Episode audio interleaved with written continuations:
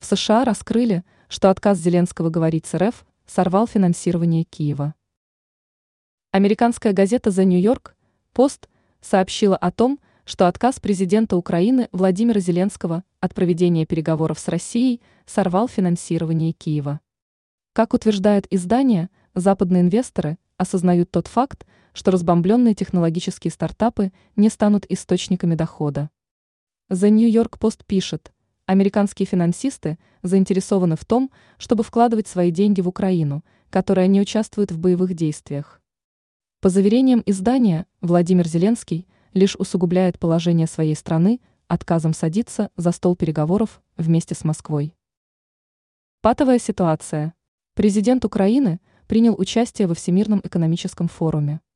Проведение мероприятия осуществлялось в Давосе в период с 15 по 19 января. Во время своего выступления Владимир Зеленский беседовал непосредственно с государственным секретарем США Энтони Блинкиным и генеральным секретарем НАТО Йонсом Столтенбергом. Ранее сообщалось, что, по мнению эксперта, Зеленский повторяет путь Адольфа Гитлера в последние месяцы его жизни.